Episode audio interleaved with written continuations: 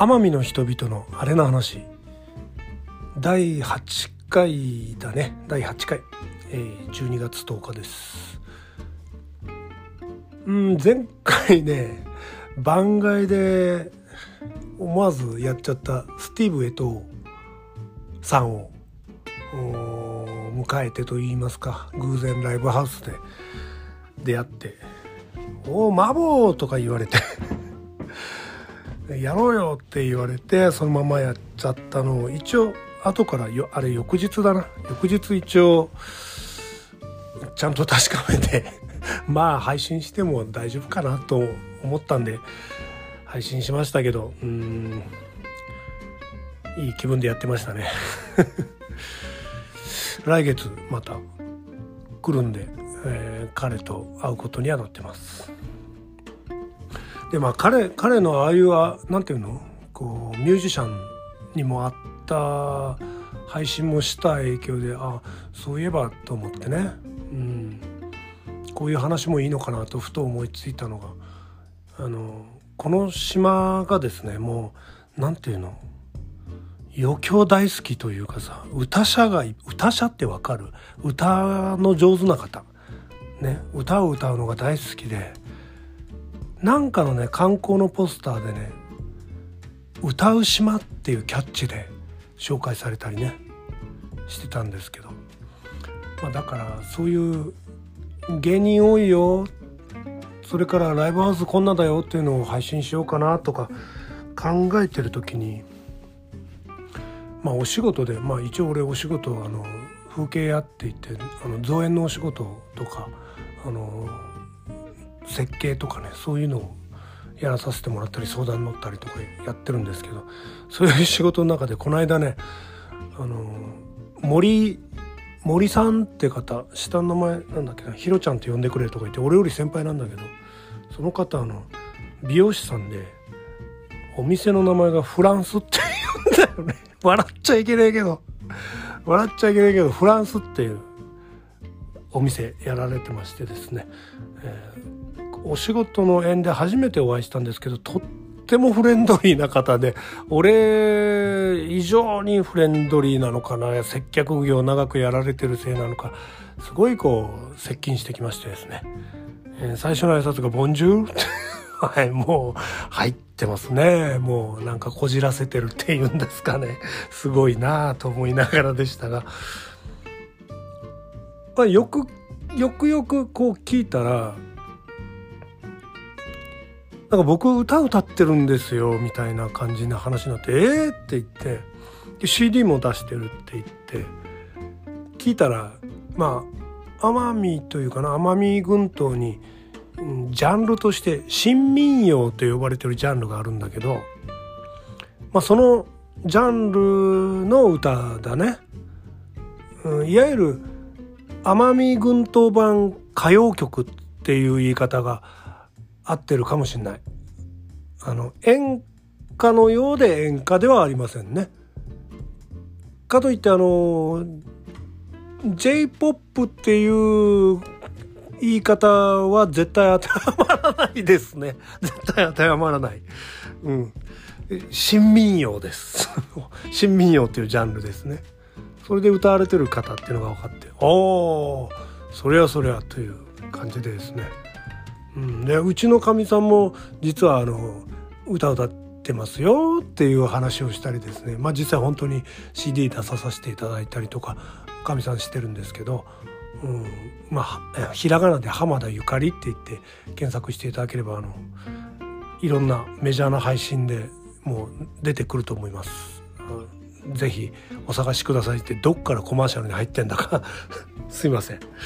でまあそんなこと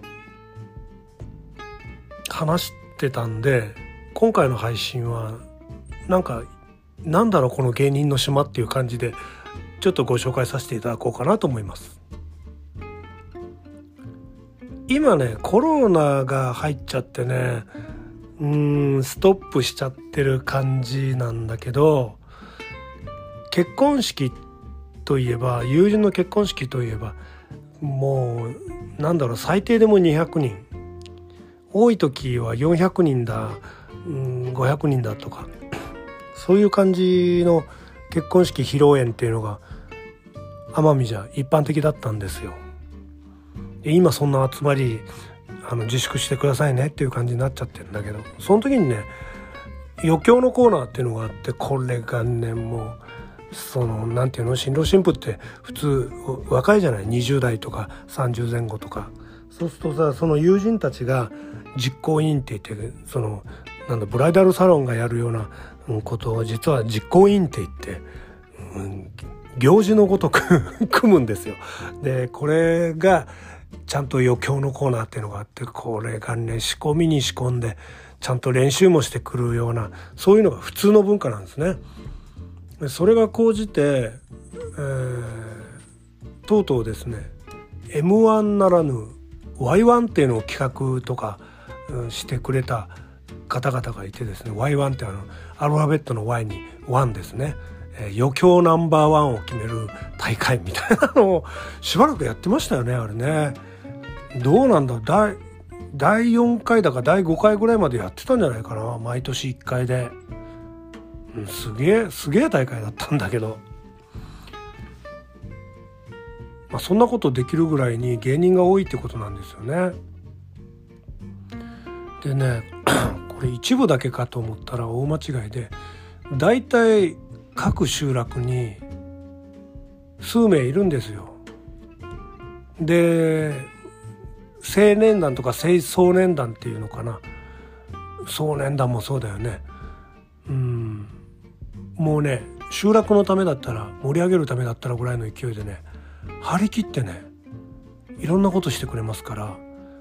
うん、むっちゃくちゃ面白いです。むっちゃくちゃ面白いです。これねあの奄美に来られる時にあの決まりきった祭りだけじゃなくて是非そういう行事事があるタイミングを調べてそこのタイミングに「ちょっとすいません見させてください」って言ったらね大歓迎されるんで是非見てほしいですね。まあじゃあ余興いつやるかって結婚式に参加するわけにはいかないんで まあそうだね年間そのさっきのさそのライブハウスの何歌を歌ってるとこで言うと結構ライブハウスってあちこちにあるんですよ奄美は。それから徳之島とか沖永良部その機械島与論島各島々にあるようで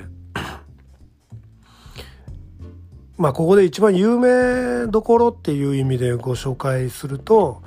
奄美にあるロードハウスはシビっていうライブハウスがあるんですけどここなんかはもうかなり普通にメジャーな人がですね出入りしてフラッとあのお忍びっていうほどじゃないのかはな別に隠してるわけじゃないけど言いふらすこともないだろうぐらいの感じでうんふらっとこう飲みに来たりですね。あのライブやってない時は、うん、普通にあれなんですよ。ホールはライブハウスの形になってるんですけど普段はライブがない時はあの普通に居酒屋洋風の居酒屋みたいな感じでやってるんでそこにフラッと来たりですね。メジャーな方々とかですね。でこっから排出排出っていうのかな？ご紹介どんどんしていったのがあの今もうすっかりメジャーになっちゃったねあの千歳ちゃんとかはじめ千歳ちゃんとかあの辺康介君とかもここのステージは踏んでるんですよ。でその後に、えー、カサリンチュっていうう2人がここでライブやっててあのメジャーに行かないかって声かけられてそれで頑張っていったというね、うん、そういう経緯があったり、うん、あとはスカフレームスっていうところがフルバンドで来たりですね、う、すごいんですよ結構。だからそんだけ来たら来たでちゃんと受け皿があるっていうのかなその箱があるだけではなくて、えー、観客っていうかそこももう大歓迎でわーってやるからやっぱ来ても楽しいんでしょうね。うん、でこの奄美のね歌が好きな人とか芸芸事が好きな人がいっぱいいるのは何かなって思ったらですね単純にワイワイ騒ぐのが好きっていうそのまあ陽気な 陽気な一面があるっていうのもあるんだけどそういうのがねあのちゃんとバックボーンでうんいろいろある上にうんなんて言うんだろう。さらにそれを花咲かせたっていう時代があったりしてですね。これはですねあの米軍の統治下にある頃に日本の文化というか本土の芸能人とか芸人さん歌歌手ですねとか呼べないわけですよ。そうすると島民は、うん、楽しみが少ないわけですね。そうだけど、うん、脈々とそのみんなをみんなで楽しもうとかみんなを楽しませたいっていう笑ってほしいとかいう、うん、なんかそういう性格が、どうしても出てくるもんですからそこで出てきたのが赤土文化って後々呼ばれるようになったんですけどそのと米軍の統治下の間にないならじゃあ自分たちで歌を作ろう。歌を出そう。歌う人に歌ってもらおう。みたいな感じで育ってきたのがそこから始まったのが最初に言った新民謡。っていうジャンルだそうです。ナセセレナーデとかですね。なんかいい感じですよ。あの昔の歌謡曲やっぱ歌謡曲ですよね。島の歌謡曲っていう言い方が正しいとは思うんだけどあれ面白いですね。民謡じゃないよ。でも島の風情島の風景を民あの演歌風と民謡風の間で歌ってますよ。みたいなのを新しい言い方で新民謡っていうジャンルを作り上げていったという。その新民謡だけではなくて、えー、演劇とかですね、うん、そういうのもあちこちでこう展開していったそうです。その赤土文化のことについてはなんかいっぱいお名前を出したりとかどのどの地方でどういうことやってたっていうのをまた次の機会で是非ですねご紹介したいんですけどね。うん、今日はねだからライブハウスとか、うん、芸人が多いよ。それから歌上手な人歌を歌う人が多いよという意味ではですねあの聞いてる方々ネイティブの方々はまあねぐらいで聞いてるとは思うんだけど俺もステージには行かないけどまあ酒入ったらみんなで何でもやってるよみたいな方々多いと思うんですけどね。まあ来島される方々といいますか、うん、移住してきてまだ一回もそんな経験してないんだけどという方々のためにですねライブハウスだけではなくてぜひぜひこう見てほしいのはいろいろあるんだけど、まあ、人あのねそうね伝統行事の中で8月踊りとか法年祭とか呼ばれてるあの知人って呼ばれる太鼓を打ち鳴らして輪になってみんなでわーって踊りながら歌いながらっていうのがあるんだけどこれは島の人のもうかなりの人たちが太鼓の音が聞こえてくるとなんかそわそわするっていう。那須市街地で生まれ育った方はなうん随分そういう方少なくなったかもしれないけどちょっと集落うん笠利達郷うんそうだね。山津村住用瀬戸内徳之島沖永良部世論とかですね沖永良部世論がまた違う文化が発達してるんですけど機械島とかですねそこの集落の方々は大多数がなんか三味線とか太鼓が知人がねバンバン鳴り始めてどっかでみんなで揃って歌が出てくるとそわそわしてしまうっていう方はかなりいるんですけどこれはね外でやってるんで是非そのタイミングに見に行っていただきたいですね。で直接こう文化に触れられるというかうわすごいなという迫力にも見せられるしうんこうプログラムがあるお祭りよりも肌身を持って島を感じられる奄美を感じられる伝統文化を感じられるものなんで是非そこに合わせてこう行ってほしいですね。まあ、一番分かりやすいのはあの各島々である、まあ、奄美で言ったら大きな奄美祭りっていう祭りがあるんですけどこれの最終日があの夜最終日にですね夜いろんな集落のが集まって各島々集落ごとに輪になって8月踊りをあの歩行者天国に大きな通りがですね街の中にあるメインの通りが歩行者天国になって通行禁止になってわーってやっちゃうというこれが一番見られるところですね。うん、でただよりこうコアな感じでうわ集落で育んできたんだなっていうのを感じるのがなかなかこう生活感とあれがあるんで是非それを見ていただきたいんですけどその辺は旧暦のね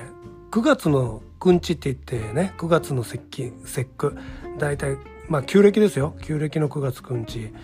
うん、まあ10月中旬あたりですね。その頃とかあるいはですね旧暦の8月の9日とかですね荒節っていう行事があったり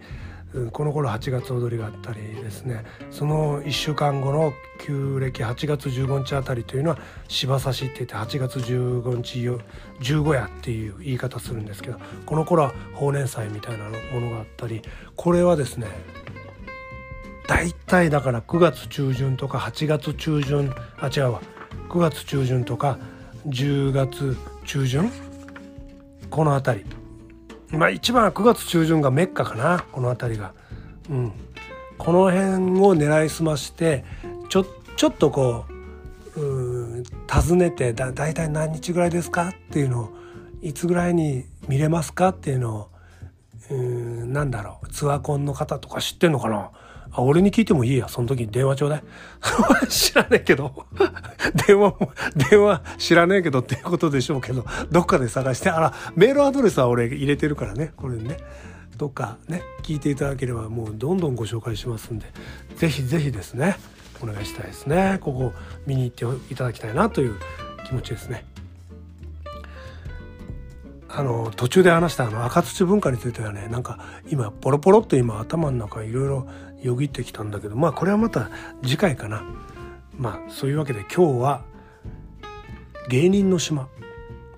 奄美群島っていう感じで、えー、お送りしました。じゃあね。バイバイ。